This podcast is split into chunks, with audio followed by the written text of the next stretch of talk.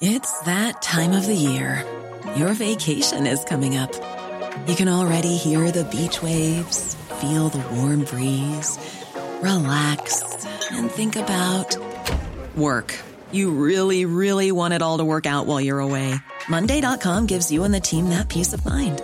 When all work is on one platform and everyone's in sync, things just flow wherever you are. Tap the banner to go to Monday.com.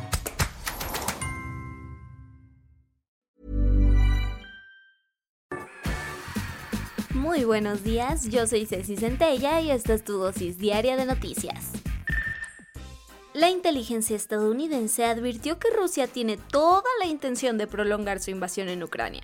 De acuerdo con la directora de la inteligencia estadounidense, Avril Haines, las fuerzas del Kremlin se están planteando colocar un puente terrestre que los conecte con Transnistria, un bastión donde habita una mayoría prorrusa ubicada en Moldavia. La funcionaria explicó que como ambos están confiados en que la van a ir ganando, no se ve para cuándo acabe el conflicto. Incluso el jefe de la Agencia de Inteligencia de Defensa, el teniente Scott Berrier, reconoció que la guerra entró en un punto muerto porque los rusos no están ganando y los ucranianos tampoco.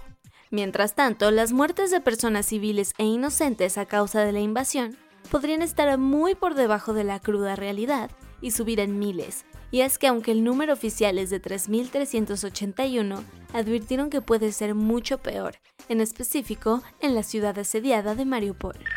Como nadie le hacía caso a la IFA, el gobierno de AMLO le metió presión a las aerolíneas. En la mesa de negociación estuvo presente el secretario de Gobernación, Adán Augusto López Hernández, las autoridades aeronáuticas, Aeroméxico, Volaris y Viva Aerobús. Ahí las aerolíneas acordaron migrar inmediatamente la demanda de vuelos tipo charter y de carga nacionales a Santa Lucía. Además, pasaditos los vuelos del verano en agosto, plantearon aumentar a más de 100 operaciones diarias en contraste con las modestas 6 que ahora tienen. Otra cosita que se les avisó es que las aerolíneas que hoy están aterrizando en el Aeropuerto Internacional de la Ciudad de México y que tengan más de un año de adeudos no podrán seguir volando en la tradicional terminal, por lo que deberán buscar otras pistas. Quien ya se puso muy salsa en la víspera de la Cumbre de las Américas programada para junio con sede en Los Ángeles es AMLO.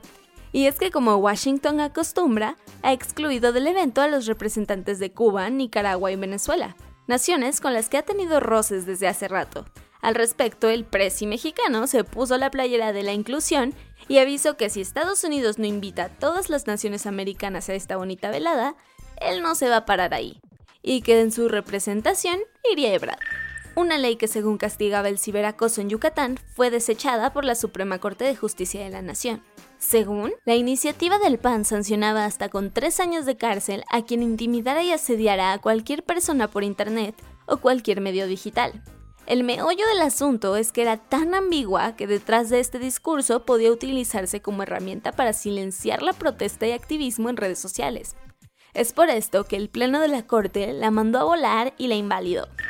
La DEA lanzó una nueva campaña de pósters con los rostros de criminales de la talla de Rafael Caro Quintero, que de por sí ya era un top 1 en su lista de más buscados y por quien ofrecen la modesta cantidad de 20 millones de dólares.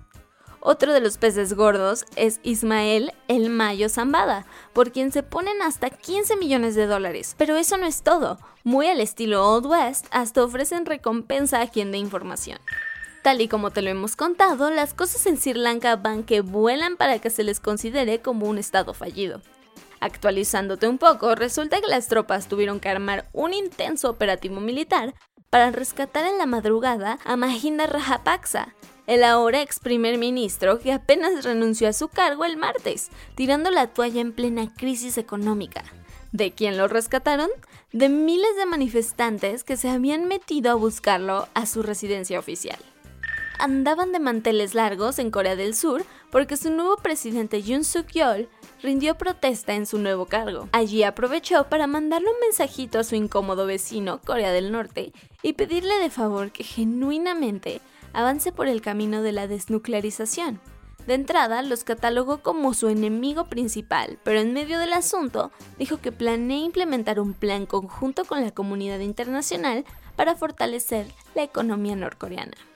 Como te lo adelantamos, Ferdinand Marcos Jr., candidato a la presidencia de Filipinas e hijo del ex dictador del país, ganó abrumadoramente las elecciones presidenciales, pasando por encima de su competidora principal, Lenny Robredo. Pero ojo, porque no fue una votación color de rosa, ya que varios observadores electorales reportaron en esta jornada decisiva anomalías que terminaron pareciéndose más a una pesadilla.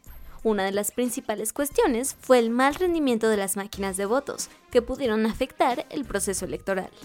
Y eso fue todo por el día de hoy. Yo soy Ceci Centella y nos escuchamos mañana para tu dosis diaria de noticias. Bye.